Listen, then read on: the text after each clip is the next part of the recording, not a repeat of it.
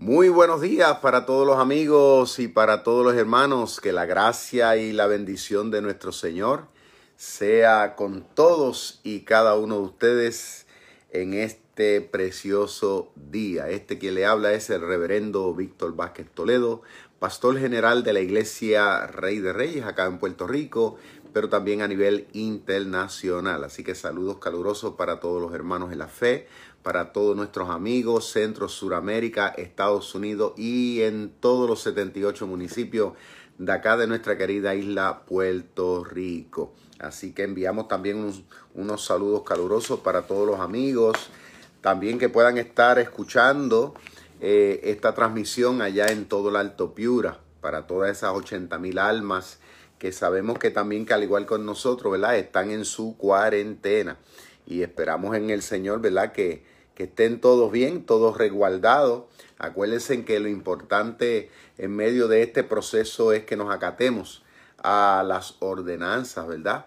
Eh, tanto del municipio, pero también del gobierno. Así que Dios bendiga a todos los que gobiernan, ¿verdad? Que Dios en este tiempo le dé mucha sabiduría, mucha inteligencia para tomar las mejores y sabias decisiones en bienestar de todos y cada uno de sus pueblos. Así que bien importante que hasta que no den luz verde, ¿verdad? Este, nuestras autoridades, pues que nosotros procuremos hasta donde nos sea posible eh, estar en nuestra casita. Así que animamos, ¿verdad? A todos a que tomemos eso mucho en cuenta. Acuérdense que esto es un virus, un virus, eh, pues algo sumamente contagioso. A veces, pues obtiene el contagio donde menos uno piensa que tal vez lo podría obtener, va viendo. Entonces es bien importante que todos nosotros pues estemos respetando el consejo de todas estas autoridades. De manera que no tan solamente nos, ¿verdad? no nos afectemos nosotros, sino también que no afectemos a aquellas personas que más amamos, que en este caso sin lugar a dudas son nuestros hijos. Así que acuérdense, este servidor cuando yo vine de, allá de Perú, de Sudamérica, eh, hacen aproximadamente ya yo creo ya dos semanas, ya yo creo un poco más, este, no más, más, ya llevo ya como, casi mes, medio mes. Y, y recuerdo cuando vine para acá, pues tuve que ponerme una cuarentena de 14 días alejadito de mi familia. Este, bien yo pude, ¿verdad? Porque me sentía bien, yo para mí tomé todas mis medidas y pude haber dicho, no, yo voy a estar allí uno o dos días, después me, me, junto con mi familia, ¿no? Normal. Pero no, no, tomé las medidas necesarias este, por amor a Dios, por amor a mí, pero también, sobre todo, también a mi familia. ¿Ok? Muy bien, vamos a continuar con este precioso estudio, así que saludo una vez más para todos los amigos que fielmente todos los días, ¿verdad? están ahí siempre esperando este momento para juntos podernos sentar a los pies del Señor. Y yo creo que sería meritorio, ¿verdad? Antes de que entráramos de lleno al estudio, que hiciéramos una oración dándole gracias a Dios por este hermoso día. ¿Qué les parece? Amén. Amantísimo Dios y Padre Celestial, te damos las más expresivas gracias por darnos el privilegio, Señor, que aún a través de estos medios Padre mío, cada uno de estos siervos tuyos, cada uno de estos teólogos, estudiantes, Padre mío, cada uno de estos creyentes, mi Dios amado, que quieren conocerte más, quieren conocer tu corazón, conocer cómo tú trabajas. Padre mío, se unen con este servidor. Padre mío, para que la palabra, para que la orientación fluya, Señor, de manera que nosotros podamos entender los tiempos en que vivimos y a su vez los podamos enfrentar con mucha fe y con mucha determinación y poder ser de inspiración a nuestra familia y también a todos nuestros amigos. Por lo tanto, Señor, dame la gracia, la fluidez y que tu nombre sea glorificado. Amén. Muy bien, vamos a ir entonces al capítulo 1 de el profeta Naúm. Ese es el profeta que hemos estado en esta ocasión estudiando. Ayer nos quedamos en el verso 7, un versículo maravilloso, donde declaraba el Señor una promesa en medio de esa declaración de justicia que Dios iba a llevar a cabo en contra de los asirios. Pues Dios termina declarando una palabra, en este caso para su pueblo. Dice, Jehová es bueno, bueno. Y dice, y fortaleza en el día de la angustia y conoce a los que en él confían. Ahora, es interesante que cuando el profeta Naúm declaró esa palabra, esa palabra, se la está declarando a las autoridades y a todo el pueblo, en este caso de Asiria, o a los ninivitas. Este, no fue esencialmente al pueblo de Judá. Ahora, uno pensaría, ¿cómo fue posible entonces que este profeta de parte de Dios, guiado por el Espíritu Santo, declarara esa profeta, perdón, declarara esa palabra, en este caso, eh, al círculo donde lo que habían eran personas impías. O sea, personas que no tenían la fe en el Dios de Israel, en Jehová. Ellos tenían la fe en, otras, en otros dioses, ¿no? Eh, pero interesante eso, porque eso nos hace entender aquí el mensaje de lo que es la gracia de Dios y el mensaje de la salvación. Porque al él lanzar la palabra por el Espíritu Santo a este círculo de personas que para nada eran temerosas del Señor, pues está lanzando la palabra por fe, sabiendo de que posiblemente entre ellos hay almas de salvación, hay personas que tal vez ellos mismos hasta ese momento no lo sabían, ni se lo imaginaban, pero que eran almas de salvación, eran personas que, que su corazón iba a ser sensible al Dios tuyo y al Dios mío. Entonces, esa es la misma motivación que nos debe que nos debe inspirar también a nosotros los cristianos en este presente tiempo, porque hay veces que nosotros decimos, bueno, ¿y cómo voy a predicar aquí? ¿Cómo voy a hacer la obra misionera de evangelización este, en diferentes lugares? Eh, si realmente no sé si esa gente me van a escuchar o no.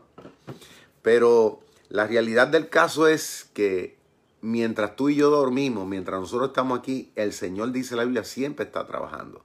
Y no hay duda de que aunque nosotros no conozcamos el contexto cultural, no conozcamos la familia, no conozcamos la gente, ¿verdad? Como me ha pasado a mí, como yo aún todavía lo vivo en diferentes lugares. Pero yo me muevo por fe, sabiendo de que la palabra no retorna vacía. De, aunque yo no conozco la gente, ni sé a fin de cuentas qué va a pasar, cuál va a ser el impacto de la evangelización en la vida de X o Y personas, pero mi confianza es que lo que yo voy a decir y voy a hacer de parte de Dios y la iglesia vamos a mover a hacernos, pues está guiado por Dios. Y que cuando Dios nos envía a, a ciertos lugares, porque ya Dios tiene gente ahí, que yo no los conozco, pero Dios sí los conoce. Entonces, vemos aquí al profeta Naúm que en medio de que está lanzando una palabra eh, fuerte de juicio en contra de Asiria, este, porque como ya hemos explicado, ¿no? Del malestar que tiene Dios con ellos. Esto, pero aún así, Dios le lanza una palabra de misericordia. Esto como para que nadie pueda decir, este, Dios nunca tuvo misericordia. nadie tiene excusa. Aún el pueblo de Asiria en ese momento, ellos no pueden decir, Dios no le dio oportunidad. Y eso lo vimos, ¿te acuerdas? A través de, del mismo Jonás. Igual, Dios le envió a Jonás, ahora le está enviando al profeta Naúm. Vuelvo otra vez, lo voy a leer. Dice el verso 7, miren qué bonito. Jehová es bueno, le está diciendo. Jehová es bueno, a pesar de que le va a dar fuerte, pero le está diciendo, Dios es bueno. Y Dios es fortaleza en el día de la angustia. Y conoce a los que en él confían. Voy a seguir, voy a entrar ahora a leer el verso 8. Vamos a, ahora a pasar al verso 8. Dice así. Mas con inundación impetuosa, dice el profeta, inundación impetuosa, usted sabe que eso es como decir, es como cuando llueve mucho que suben las aguas, ¿no? Y, entonces eh, se inundan los lugares, ¿no? Y corre peligro. Dice el profeta, con inundación impetuosa consumirá a sus adversarios. Ahora, a ciencia cierta no sabemos si que está hablando literal de que Dios lo iba a castigar con lluvia, o está hablando de diferentes males que lo podríamos interpretar, ¿verdad? Como una inundación, que van a ser tantas las tragedias, va viendo que los iban a sofocar, ¿entiendes? Iban a ser tantas las pruebas y situaciones que ellos no iban a poder tolerar. O sea, no sabemos si es una cosa y la otra realmente, pero dice más. Dice, y, tiem, y, y tinieblas, le dice, van a venir inundaciones y tinieblas. Perseguirán a sus enemigos. O sea, como Dios cuando se levanta a actuar, Dios actúa con severidad. Es interesante esto porque esto lo vemos también en los demás profetas. Siempre que Dios lanza una palabra de castigo a una persona o le lanza una palabra de castigo a un pueblo o a una nación completa, la palabra que Dios declara es una palabra eh, cuando, es, cuando es de castigo, Dios la declara en el momento cuando ya Él ha agotado todos los recursos. Interesante ese detalle. En otras palabras, que Dios extiende su misericordia más allá de lo que nosotros la pudiéramos extender. O sea, no hay ser humano en el mundo que tenga unos niveles de tolerancia, si podríamos decir, como Dios los tiene los niveles que Dios tiene rompen la barrera, aunque mucha gente no lo quiera reconocer así. Dios es sumamente bondadoso, sumamente misericordioso. Cuando vemos que en la Biblia Dios toma una acción de castigo, siempre que lo hace, es porque ya Dios sabe que esa persona no tiene vuelta atrás, no tiene, en otras palabras, no tiene remedio. No tiene remedio. Porque Dios corre la, milla extra. Y eso él mismo nos lo enseñó en el Nuevo Testamento. Si tu hermano te ofende, ¿cuántas veces tú lo vas a perdonar? Pues 70 veces 7, ¿verdad? Eso es lo que Dios nos enseña a nosotros.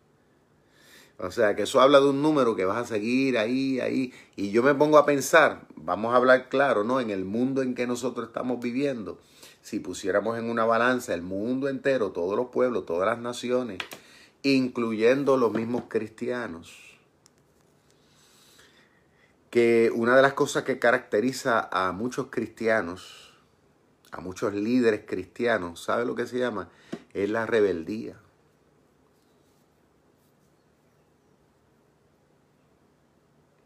Es lo que caracteriza mucho dentro del pueblo cristiano. A veces la infidelidad, en este caso hacia el Señor. Entonces, Dios extiende su misericordia para conmigo, para con mi casa, para con eh, mis hermanos, mis amigos, para mi pueblo, para mi nación, porque vamos a hablar de Puerto Rico, ¿verdad? No, no quiero entrar en otros pueblos, pero voy a hablar del mío. Eh, viendo la situación real como nosotros hemos vivido como pueblo, honestamente, nosotros hemos sido malagradecidos a Dios. No todos, no todos, porque no puedo decir todo, pero una gran mayoría. Y ahí, en eso, estoy incluyendo a muchos disque cristianos. Mal, mal, no bien agradecido, es mal agradecido.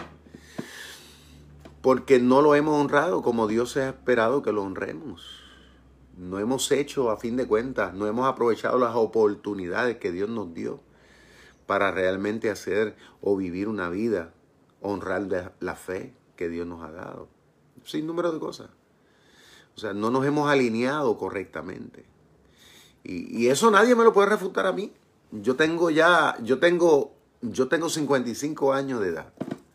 Llevo 26 años consecutivamente en el ministerio, más 41, 41 años en el Evangelio, viendo cosas eh, viendo gente, trabajando con seres humanos. O sea, eh, yo sé, nadie me puede contradecir, decirme lo contrario. El que me lo diga, yo sé, pues tiene que ser un fanático, una persona, ¿verdad?, que, que, se encierra en sus ideas.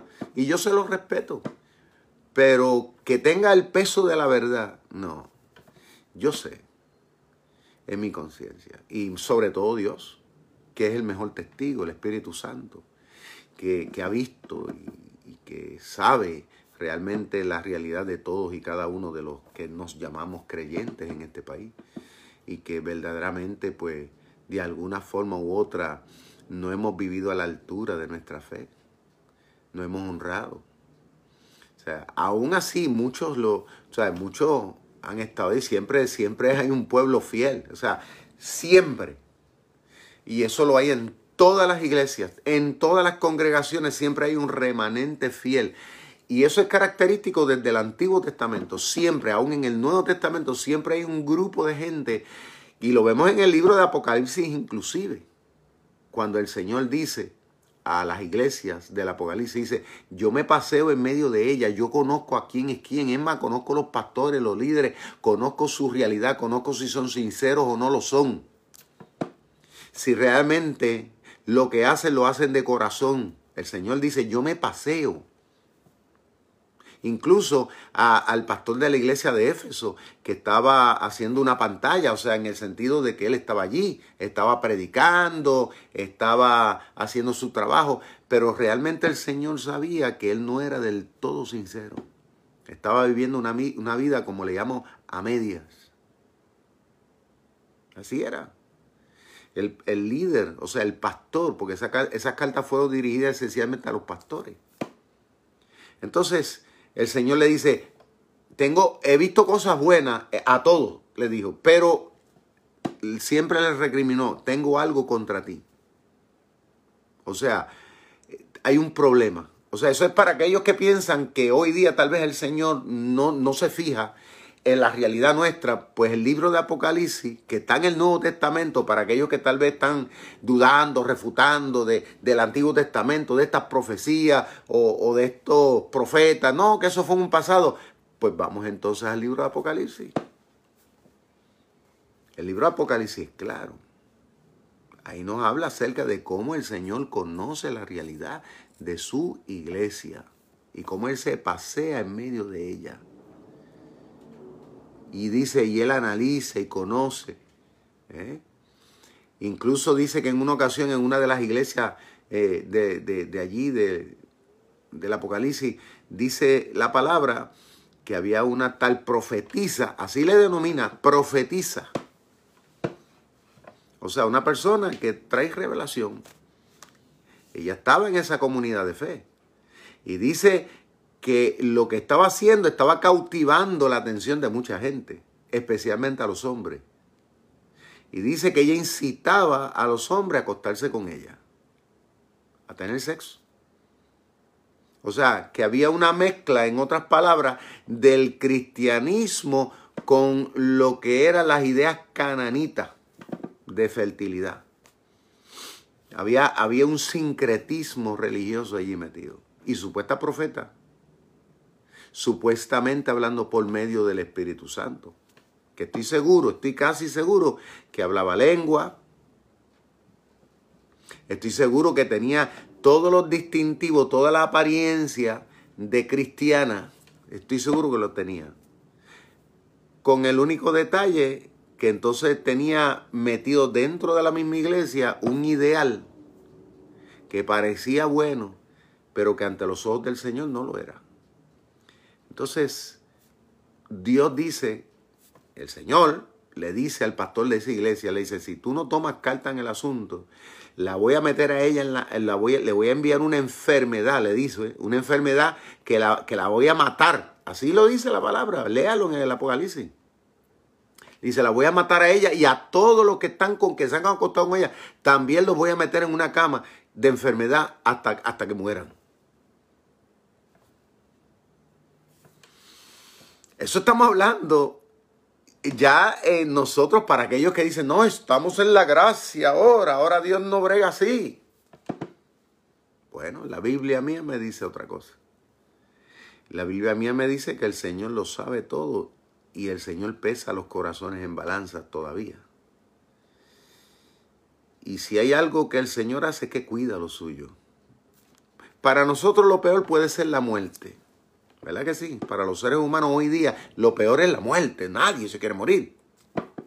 Digo, el que está, el que está en su juicio cabal, ¿verdad? Que, que no tiene problema de la azotea, no, quiere, no, no se quiere morir. Quiere estar aquí. Pero la realidad es que para la muerte, para el Señor, para Dios la muerte no es un problema, como a veces nosotros pensamos. No. No hay ninguno. ¿Por qué? Porque la muerte es el momento donde las personas van a estar de cerca con Él. La muerte para Dios es una puerta de donde nosotros pasamos de esta a estar cara a cara con Él. Para Dios no hay ningún problema. El problema es nuestro que no queremos partir de aquí. ¿Eh? O sea, si Dios tiene que matar a alguien, sacarlo de aquí, quitarlo del medio porque está haciendo piedra de tropieza, por la razón que sea, Dios lo hace. Mejor prefiere llevárselo que dejarlo aquí. En un momento dado el apóstol Pablo dijo lo mismo con un miembro, creo que era de la iglesia de Corintio. Y de hecho, escuchen bien, la iglesia de Corintio era la iglesia de Fueguito. Era la iglesia, era la iglesia, era la iglesia donde tenía todas las manifestaciones del don del Espíritu Santo. Allí, allí la gente hablaba en lengua, allí la gente, eh, bueno, todo, todo el carismatismo, como usted lo quiere interpretar, estaba en la iglesia de Corinto. Era la iglesia más fogosa en ese sentido. Mm. Pero ¿saben qué? Escuchen esto. Era la iglesia más carnal de todas. Era la iglesia más espiritual aparentemente, pero también así de carnal era. Y fue la que más dolor de cabeza le dio el apóstol Pablo. Fue la iglesia que podríamos decir que dudó inclusive de su apostolado, después que tanto se sacrificó por ello. Así como lo oyen, hagan el estudio, analícenlo. Bien, estamos hablando ahora del Nuevo Testamento. Esto es para aquellos que tal vez, ¿verdad? Estos estudios de, de, los profetas, dice, ah, eso en el pasado, eso Dios actuó así en un pasado, pero esto del coronavirus y qué sé yo que esto no, esto no, esto es otra cosa, Dios no tiene que ver con eso. La gente que está buscándole justificación a todo. Pero mi Biblia, y estoy seguro que la suya, enseña, enseña otra cosa. Nos presenta a un Dios que está al tanto de las cosas. Un Dios que quiere orden. Un Dios que quiere sinceridad. Un Dios que le agrada que nosotros caminemos alineados con Él. Un Dios que le gusta que nosotros valoremos las cosas espirituales y que realmente seamos un reflejo de Él en este mundo. Ese es el deseo de Dios. Y vemos entonces que la iglesia misma de Corintio había un individuo que se estaba acostando con, escuche bien, sexualmente, estaba teniendo relaciones íntimas, maritales, con su madrastra.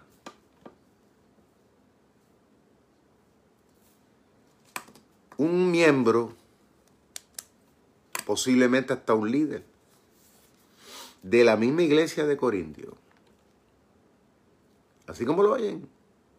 Entonces, lo grande del caso no fue meramente que él estaba haciendo eso, fue la tolerancia que hubo de parte del pastor de la iglesia de Corintio, que sabía, y que, quién sabe pudo haber sido esta familia de él.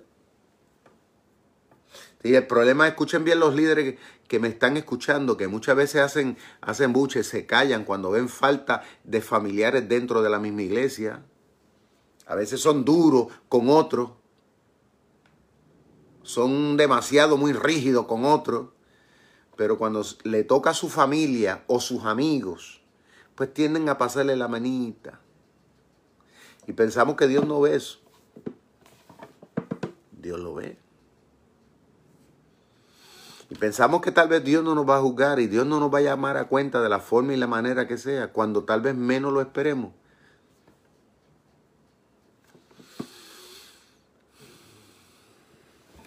La Biblia dice, Dios no puede ser burlado. Todo lo que el hombre siembra, todo, no dice algunas cosas, todo eso va a cegar, eso va a cosechar en su momento determinado.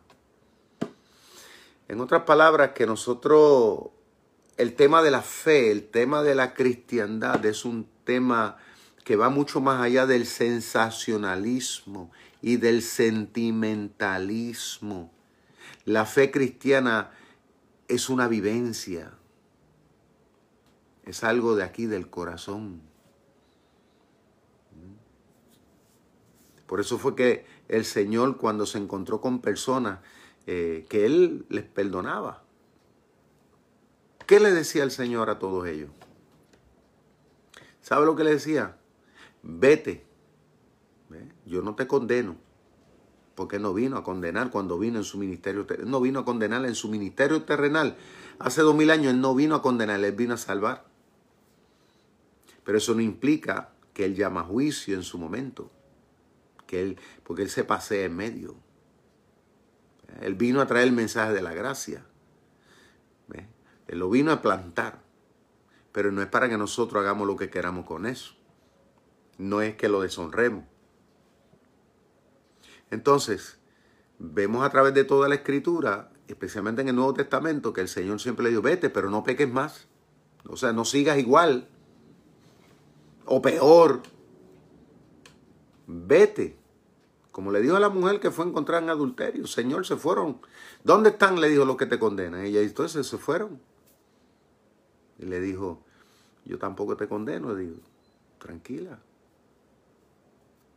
Don't worry, be happy, le dijo. Pero le dijo, pero vete y no peques más. A la mujer que en Samaria, que dice, el Señor le dijo, ¿dónde, está tu marido? Ella le dijo, es que no tengo marido. Y él le dijo, pues bien has dicho, porque has tenido cinco y el que tienes ahora no es el tuyo. ¿Mm? Ella se asombró, pero le dijo, vete, pero no es para que siga igual y te busque el número siete. ¿Mm? Entonces, vamos a volver otra vez a la carta de Naúm. Solamente quise hacer ese paréntesis para aquellos que tal vez eh, se le hace un poquito pesado, como ya hemos dicho, estas cartas de los profetas menores. Y para qué, y, de los que me están escuchando, me están viendo, que tal vez, ¿verdad? Lo comentan con otras personas y tal vez la gente, no, que eso, eso ya, ya, eso no tiene que ver nada, que eso está en el Antiguo Testamento, que es otra, otra falacia también de mucha gente, porque dice, no, que eso está en el Antiguo, o sea, como que dice, eso es viejo, eso no tiene nada nuevo. Pues eso es mentira. Lo que pasa es que la Biblia se dividió entre antiguo y nuevo, o sea, los teólogos, los que, los que compusieron, los que unieron estos 66 libros aquí, cuando ellos estaban en ese proceso de elección y de ver qué es lo que estaba divinamente inspirado, pues ellos entonces, para separar, diríamos como dos dispensaciones, o sea, antes de Cristo y después de Cristo, ACDC. O sea, pues ellos entonces le pusieron como una separación que dice antiguo para que se entienda y nuevo, pero eso no quiere decir que estos libros los que están antes de Cristo, eso no quiere decir que no tienen importancia. Tienen importancia. Cristo mismo lo dijo. De ellos hablan, de ellos ellos hablaron, de mí, ellos hablaron de mí. Dice desde Moisés, por los profetas, todos han hablado de mí, dijo el Señor. Entonces, son importantes. Porque, porque tienen, tienen el mensaje, o sea, la gracia, la gente dice, yo me he escuchado con personas, escuche bien, hasta líderes que todavía son un poquito ignorantes, me han dicho, no, el tema de la gracia es un tema del Nuevo Testamento, eso no tiene que ver nada. En el Antiguo Testamento todo es juicio, todo es ley. Pues déjame decirte algo, están bien equivocados. ¿Por qué?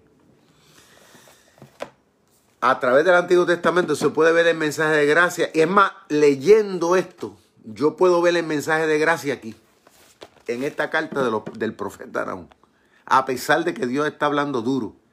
¿Sabe por qué? Porque Dios siempre da advertencias.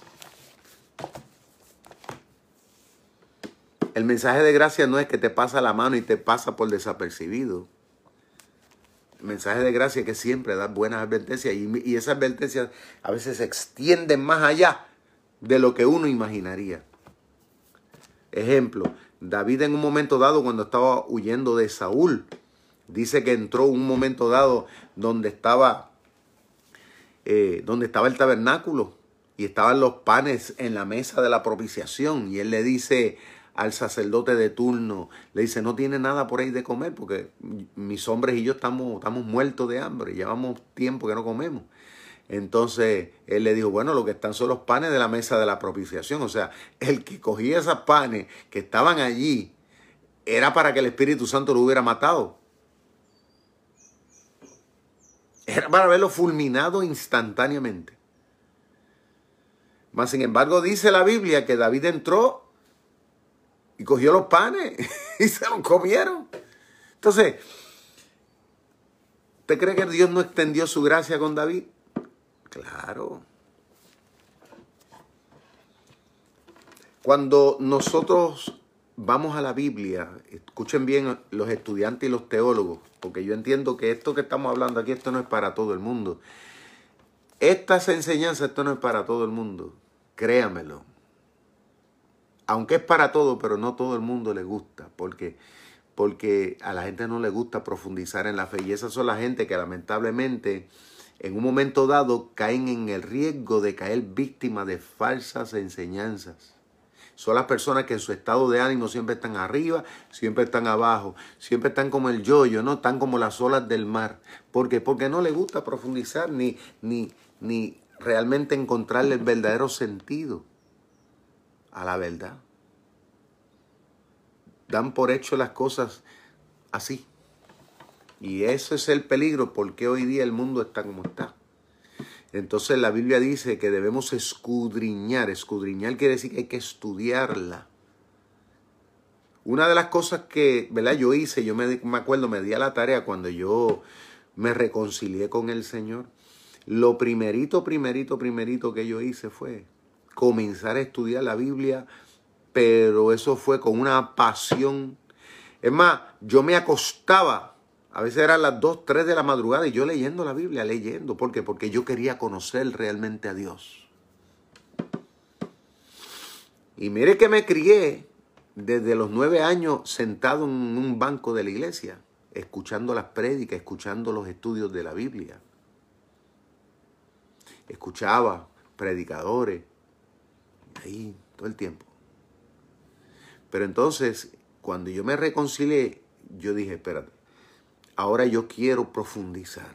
Yo quiero realmente, no por lo que me han dicho otros ¿eh? durante el tiempo, ahora yo mismo quiero convencerme de quién es Dios, cómo piensa Dios. Y ahí comencé a estudiar. Y ahí comencé a leer la misma Biblia, leerla, leerla, leerla, leerla. Entonces de ahí, pues, me acuerdo que fui a un instituto bíblico, que fue lo primerito que fui. Eh, eso es más básico pero me acuerdo que fui. Y luego de ahí, pues ya cuando ya entré al paso más serio, pues ya fui a un, a un seminario bíblico este, por varios años y fue una bendición tremenda. Ahí pues tuve profesores ya de otro nivel, ¿no? Personas con una capacidad de doctorado, bachillerato en términos de teología y cosas así. Pues ya esas personas pues me fueron retando más el pensamiento y comencé a ir a un estudio, a buscar también otras fuentes. Porque hay gente que dice, no, no, mira el Espíritu Santo. Mira, o sea, en ese nivel, ¿no? De, de, ese, de simplicidad. Claro, ¿usted cree que yo durante mi vida no he estado dirigido por el Espíritu Santo y todos los siervos y siervas del Señor? Serio, no, hemos, no nos dejamos guiar por el Espíritu Santo en ese proceso? Claro que sí. El apóstol Pablo fue así. Pablo siempre, cuando usted lee, siempre fue un estudioso aún hasta los últimos días de la santa divina palabra de Dios, aún estando preso, porque Pablo pasó los últimos años preso. Pero Pablo siempre le pedía a sus seguidores que siempre le trayeran sus libros, o sea, los libros de los pergaminos, que eran, que tenían ahí información teológica, donde él trataba de confirmar la persona y la obra de Cristo revelada en el Antiguo Testamento. Tengan en cuenta esto, ¿verdad? Y se lo tengo que decir para ayudar a, a, mis, a, mis, hermanos, a, los estudiantes, a todos los que nos siguen. El Antiguo Testamento, o lo que se conoce como Antiguo Testamento de Génesis a Malaquía, es una verdad inquebrantable. Podríamos decir que el Nuevo Testamento viene a ser un comentario de todo el Antiguo Testamento. Es un comentario, o sea, que comenta sobre las grandes enseñanzas que están ahí. Para que nosotros podamos entender el Antiguo Testamento, tenemos que entender el Nuevo. Pero para entender el Nuevo, tenemos que entender el Viejo. Mire, eh, parece un trabalengua, ¿verdad? Pero es que uno al otro se complementa.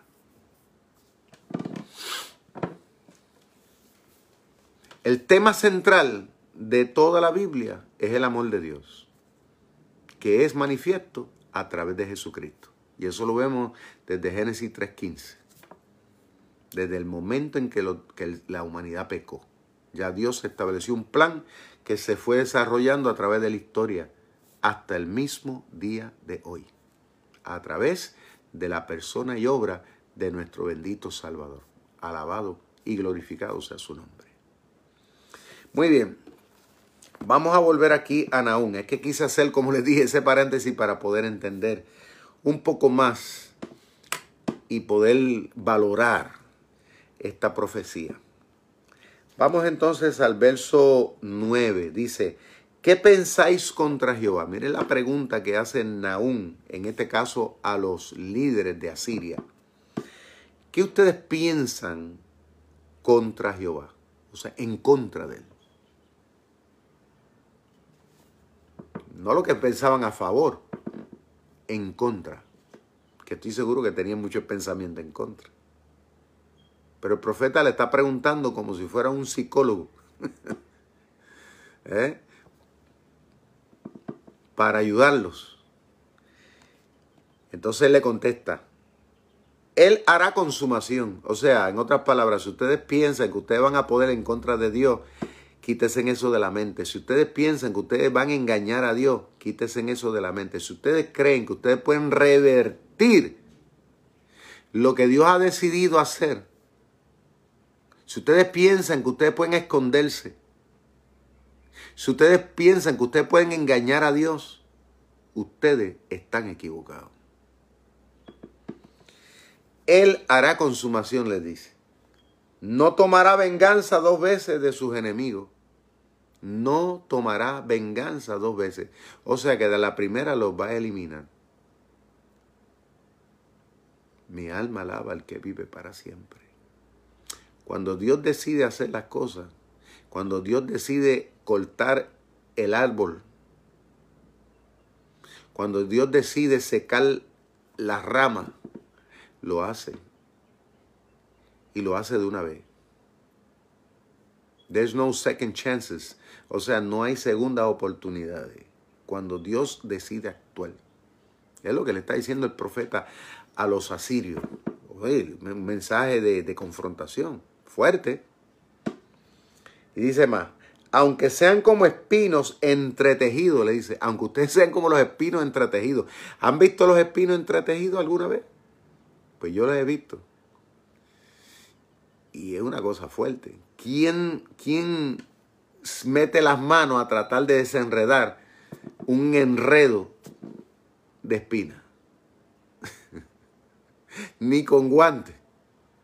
Dice más aunque sean como espino entretejido y estén empapados en su embriaguez, en este caso en su pecado, serán consumidos como jarasca completamente seca. Le dice el profeta, Dios los va a consumir. Bendito sea el nombre de Jehová. Dios los va a consumir. Como cuando usted quema un, un papel Queme un papel, una hojita de papel. viene con una hoja de papel, pégale fuego. Usted la puede ver ahora, pero le pega fuego, de momento se evapora. Porque es que el material es tan liviano. Y el profeta dice que así es el juicio de Dios, así son los castigos de Dios.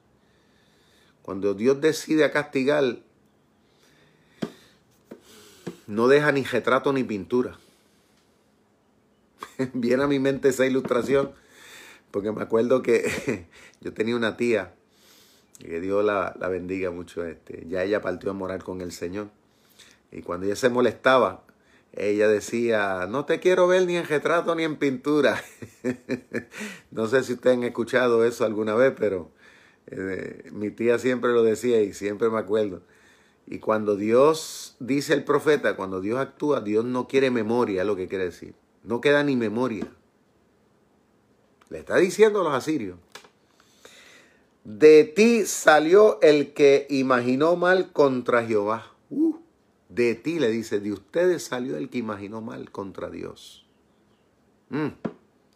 Un consejero perverso. Acuérdense que todos los reyes, todos los, aún hoy día los presidentes, tienen lo que le llaman, un consejero es un asesor, hoy día, es lo que se llama asesores. Y en el Antiguo Testamento, pues todos los reyes tenían también sus asesores. Asesor de finanzas, el asesor de salud, este, etcétera, etcétera, etcétera. Todos ahí. Eran personas que se dedicaban a eso. Su expertise eran unas materias. Ellos estaban al tanto de qué podía salir bien, qué podía salir mal. Y entonces, e, e, e, esa capacidad, o sea, el rey los tenía para que lo ayudaran a pensar. Porque el que tomaba la decisión era el rey. Como pasa hoy día, el presidente toma la última palabra, pero estos asesores le ayudan a, pensar, a ver el cuadro amplio, en detalle, que tal vez él no pueda ver, pues ellos lo ayudan a pensar. Pero dice el Espíritu Santo a través del profeta Naúm que en Asiria había uno en particular que Dios sabía, mi alma alaba a Dios,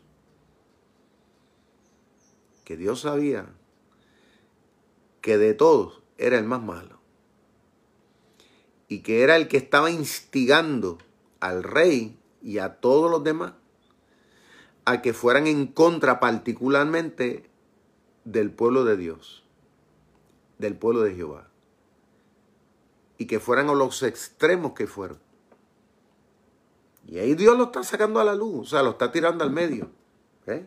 De ti salió el que imaginó mal contra Jehová, o sea, directamente en contra de Dios. Pero claro, ¿cómo podrá ser en contra de Dios? Pues en contra del mismo pueblo. O sea, acuérdense del Nuevo Testamento cuando Pablo iba rumbo a Damasco persiguiendo y a matar y encarcelar a cristianos el Señor le salió a mitad de camino al mediodía, lo tumbó del caballo y, él escuchó una voz y él le dijo, ¿quién tú eres? Y él le dice, yo soy Jesús a quien tú persigues. Entonces vemos aquí prácticamente lo mismo. Dios sacando y tirando al medio al que él sabe, que tal vez mucha gente no lo sabía, me imagino que todos habrán quedado pasmados, como decimos nosotros, de una pieza cuando el Espíritu Santo les habló, le dijo a, todos los asirios, hay uno entre ustedes que piensa que puede pelear contra Dios. ¿Cómo? Persiguiendo a los intereses de Dios en el mundo. Es lo que pasa hoy día en los pueblos, en las naciones. Hay reyes, hay príncipes, hay gobernantes, hay presidentes, hay alcaldes, hay gobernadores este, etcétera, etcétera, etcétera, que persiguen los intereses de Dios en este mundo y piensan que se sale con la suya. Pero Dios sabe, Dios le tiene su día, Dios le tiene su hora. Y no, y no, no, no, no, no, no van a salirse con la suya. Como yo siempre digo, si Dios no te coge subiendo, te va a coger bajando. Entonces dice más. Verso 12.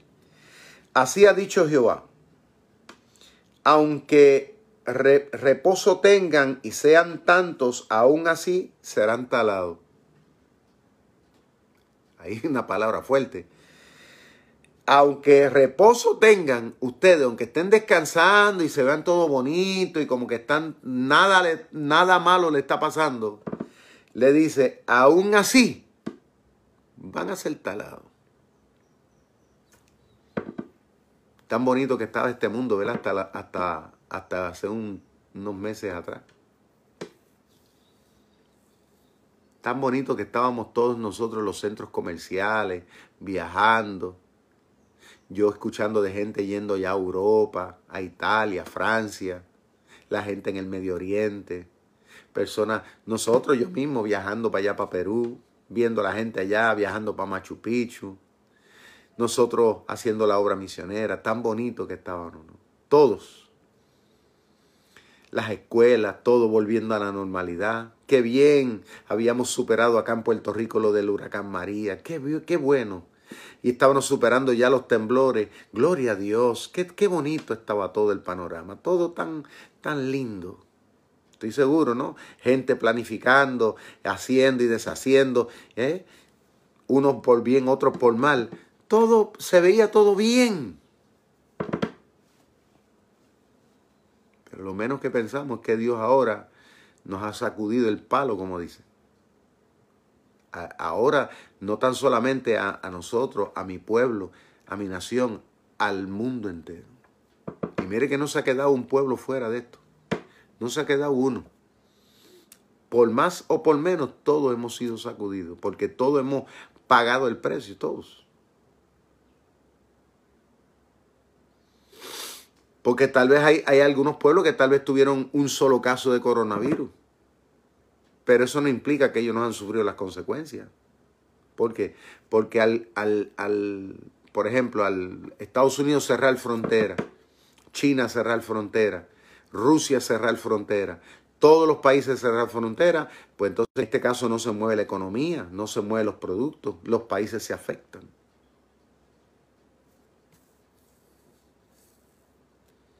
Dios tiene su forma, aún en este tiempo. Y Jesús lo dijo, señales, o sea, que iba a caracterizar una de las cosas bien dramáticas en los, últimos tiempos, plagas. Y esta pandemia es una de esas. Plagas. Big time, con letra mayúscula. Plagas. Esta, esta botó la bola y rompió el bate, como decimos nosotros. Esta metió, como dicen en Perú, un gol de media cancha. El coronavirus.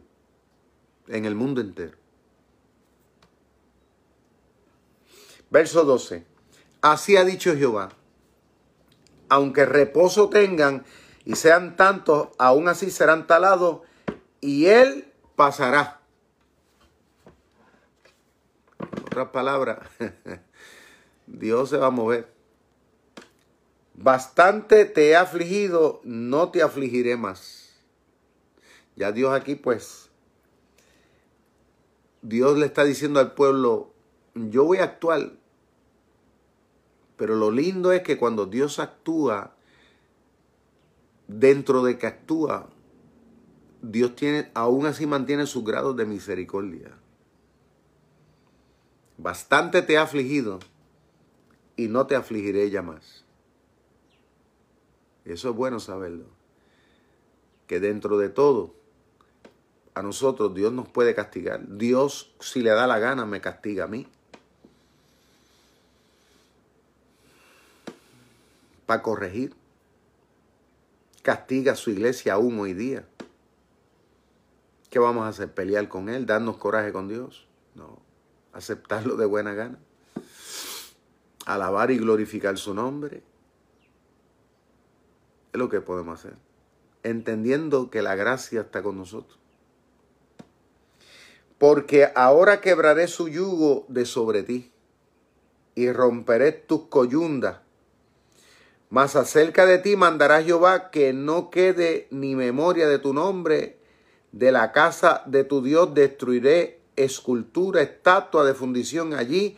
Pondré tu sepulcro porque fuiste vil. Mas acerca de ti mandará Jehová que no quede ni memoria de tu nombre, de la casa de tu Dios destruiré escultura, estatua, fundición, que allí pondré tu, tu sepulcro, porque fuiste vil. Dios aún sigue siendo el Dios, sigue siendo el mismo ayer y hoy. Vemos aquí a un Dios a través del profeta Naúm, extremadamente bueno, extremadamente bondadoso, gentil, caballeroso, porque yo puedo ver un Dios caballeroso. ¿Por qué? Porque envía su profeta. Él envía un mensajero. Si yo fuera Dios, yo no enviaba a ninguno, actuaba. ¿Por qué le voy a hablar? No se lo merecían, mas sin embargo Dios envía su mensajero. Aún todavía lo vemos en el mundo entero. Dios ha sido tan gentil y tan amoroso que ha enviado su único Hijo, a Jesucristo, para que todo aquel que en Él cree no se pierda, sino que tenga vida eterna y me envía a mí en el día de hoy a través de este medio a poderte hablar, a poderte animar, a poderte ayudar a entender y a ver el cuadro amplio de quién realmente es Dios. De manera que lo podamos valorar, lo podamos honrar, de manera que, que podamos glorificar su nombre aún en medio de este tiempo. de que no te, no te consumas en la tristeza, en la amargura, en la desolación. Porque en el caso tuyo, en el caso mío, que somos gente de fe, Dios tiene compasión y misericordia.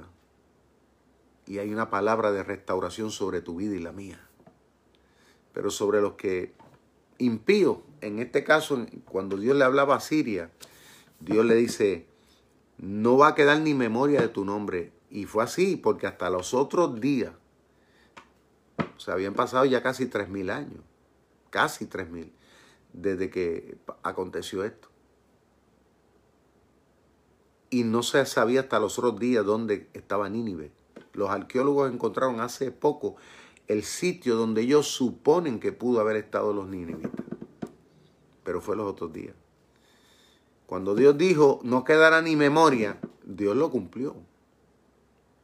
Y saben una cosa, y con esto voy a terminar en el día de hoy.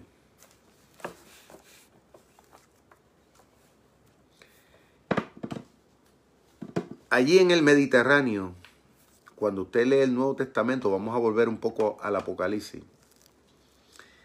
La Biblia habla de las siete iglesias, ¿verdad? Pero eran muchas más las que habían en todo ese territorio. Tanto así que 300, los primeros 300 años después de Cristo, en todo ese territorio, eso lo que habían eran millones de cristianos. No estaba hablando de cientos, eran millones lo que habían. Desde el norte de África hasta el, hasta el norte hoy día, que es Alemania y todo esto, ya el cristianismo estaba en una evolución terrible sobre todos esos pueblos. La misma Roma tenía una iglesia escondida, fuerte. Una iglesia llena del Espíritu Santo, poderosa, una iglesia que buscaba al Señor de corazón, con pasión, líderes, gente se estaba entregando a servir a Dios apasionadamente. Se habían levantado cientos y miles de pastores y, de evangelistas, misioneros. O sea, era un mover del, del cristianismo sin precedente. Durante esos primeros 300 años el cristianismo allá era una cosa terrible. Pero ¿sabe qué pasó? A medida que fue pasando el tiempo, los siglos, aconteció que apareció en el siglo séptimo, sexto, séptimo, perdón, aparecieron lo que fue los musulmanes, ¿verdad? Aparecieron, apareció el Islam. En esa parte del mundo apareció. Pero ¿qué pasó? Que la iglesia cristiana trágicamente, trágicamente, comenzó, podríamos decir, a bajar la guardia.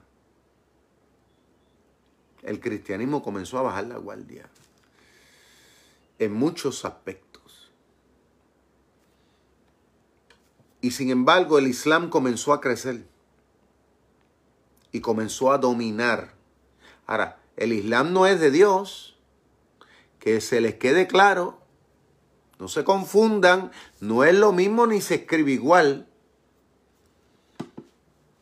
Es una religión anticristiana, diabólica.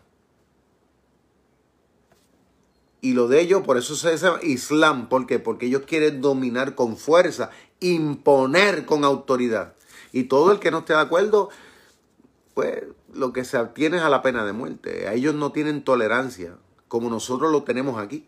Porque aquí en Puerto Rico incluso hay mezquita. Y aquí nadie les dice nada. En Estados Unidos también.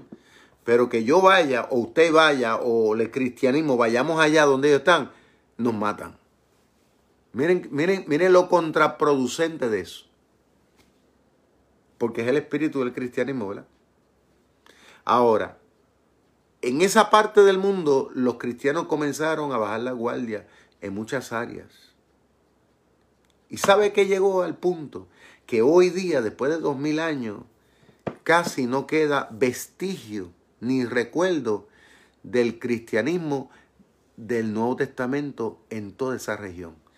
Recuerdo de las iglesias del Apocalipsis casi no existe. La pregunta que me hago yo, ¿qué pasó con las iglesias llenas del Espíritu Santo? Allí. ¿Qué pasó? Yo sé bien lo que pasó.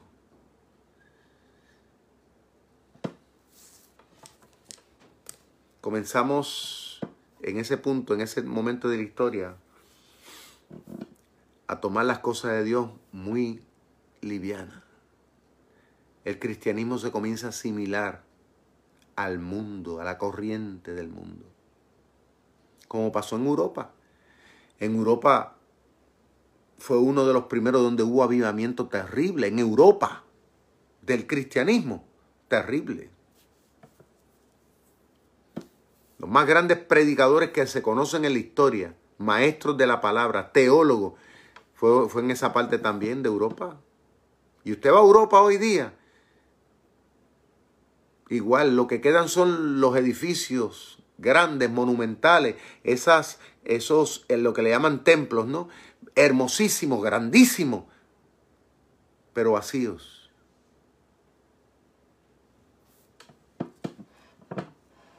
Lo que sopla es un silbo, aire y los templos vacíos. La gente no quiere saber del cristianismo. Son más ateos que otra cosa. O sea, la gente comenzó entonces a tomar en poco su fe. Este libro que está aquí, que se llama la Biblia, lamentablemente la gente comienza a restarle importancia. Le restan importancia a los pastores. Ah, el pastor es un fanático. Ah, no digas nada, que el pastor no se entere.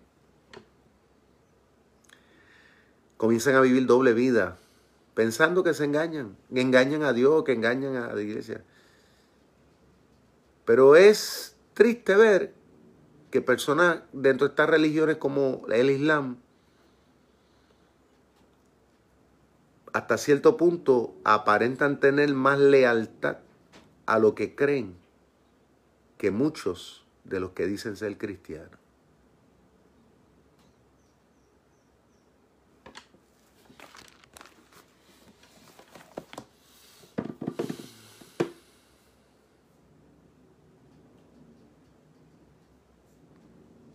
El Señor le dice a Nínive, fuiste vil. Vil significa que fueron malos.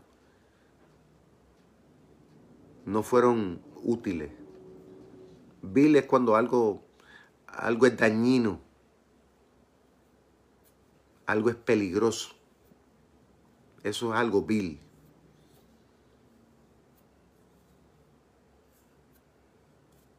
Algo vil puede ser un veneno.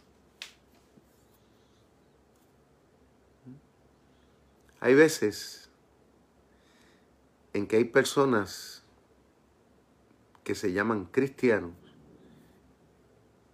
y se convierten en algo vil, en vez de ser de bendición. Nos convertimos en parte del problema. Pueblos, naciones que se jactan de ser cristianos, como por ejemplo ha sido Estados Unidos Estados Unidos no piensen ustedes que tienen miles de años de existencia. Estados Unidos que tendrá doscientos y pico de años nada más. Eh, es relativamente joven. Una nación joven. Fundada en una constitución sobre principios cristianos. Pero vaya usted a ver cómo está la gran mayoría de la nación. Necesita reevangelizarse donde hoy día se aboga a favor de leyes anti antibíblica, anti Dios. Así está mi pueblo en Puerto Rico. Así está la gran mayoría de los países en el mundo. Entonces queremos el favor de quién? De Dios. Entonces queremos que Dios nos bendiga, me favorezca. Cuando nosotros hemos vivido en contra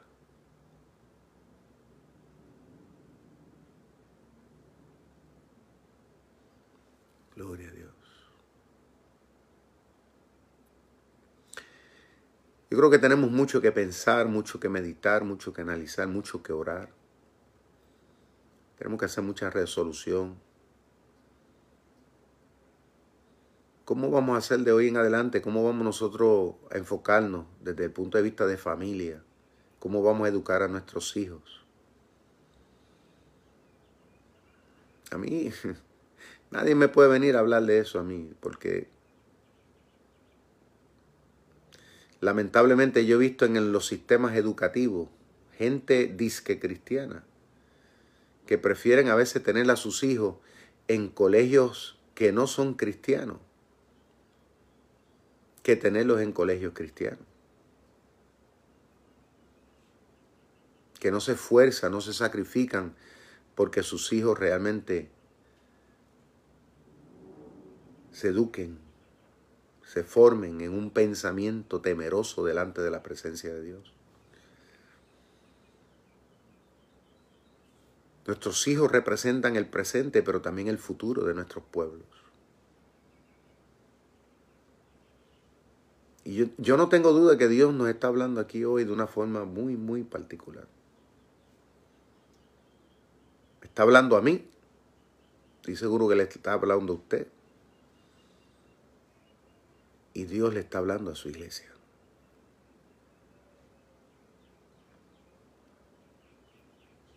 Vamos a orar. Padre, gracias por este estudio, Señor, que hemos tenido de este profeta Naúm. Yo puedo escuchar tu voz tan clara, Señor amado, como la escucharon estos asirios hace miles de años atrás. Señor, yo quiero que mi fe trascienda en el tiempo. Padre mío, que nuestra, que nuestra fe pueda trascender, Señor amado, en nuestra sociedad, que podamos Padre mío, cambiar el presente y los destinos de nuestros pueblos. Ayúdanos, Señor, como cristianos, Padre mío, a fomentar los valores y los principios de la fe. No nos dejes, Padre mío, asimilarnos, no nos dejes ser viles en nuestra sociedad. Dios mío, ayúdanos, Padre mío, a canalizar nuestra vida, nuestra forma de pensar en ser una bendición en este mundo. Te pido una vez más que nos perdones, que tu gracia nos cubra. Señor amado, a todos. Que este día sea un día de meditación profunda. Padre mío, donde tú nos enseñes el camino a seguir. Que tú nos enseñes a amar la verdad y amar, Padre mío, la disciplina, amar la rectitud en el nombre de Jesús. Amén. Bueno, mis queridos amigos, Dios me los bendiga, me los guarde. Anoche mi esposa y yo estuvimos presentando por primera ocasión, eh, ¿verdad? Este es un programa muy bonito. Tuvimos mucha, mucha audiencia. Este, nos lo disfrutamos un montón. Eh, esperamos, si Dios quiere, el próximo lunes. Mi esposa me dijo, no, vamos a dejarlo para todos los lunes mejor, ¿verdad? Este, de esa manera, pues las personas pues nos están esperando este, ya todos los lunes a eso de las 8 de la noche. Así que eh, Dios me los bendiga, Dios me los guarde. No se olviden aquellos que deseen ¿verdad? Este, bendecir la iglesia con alguna aportación económica, lo pueden hacer a la ATH móvil de la iglesia. Además, pues si quieren ¿verdad? Este, que oremos por ustedes, nos pueden escribir al Messenger con el propósito de nosotros atender ¿verdad? su petición. Que pasen todos un feliz día, a todos los líderes, a todos nuestros hermanos. Besos y abrazos para todos. Y acuérdense que todo lo podemos en Cristo que nos fortalece. Dios me los bendiga. Chao. Amén.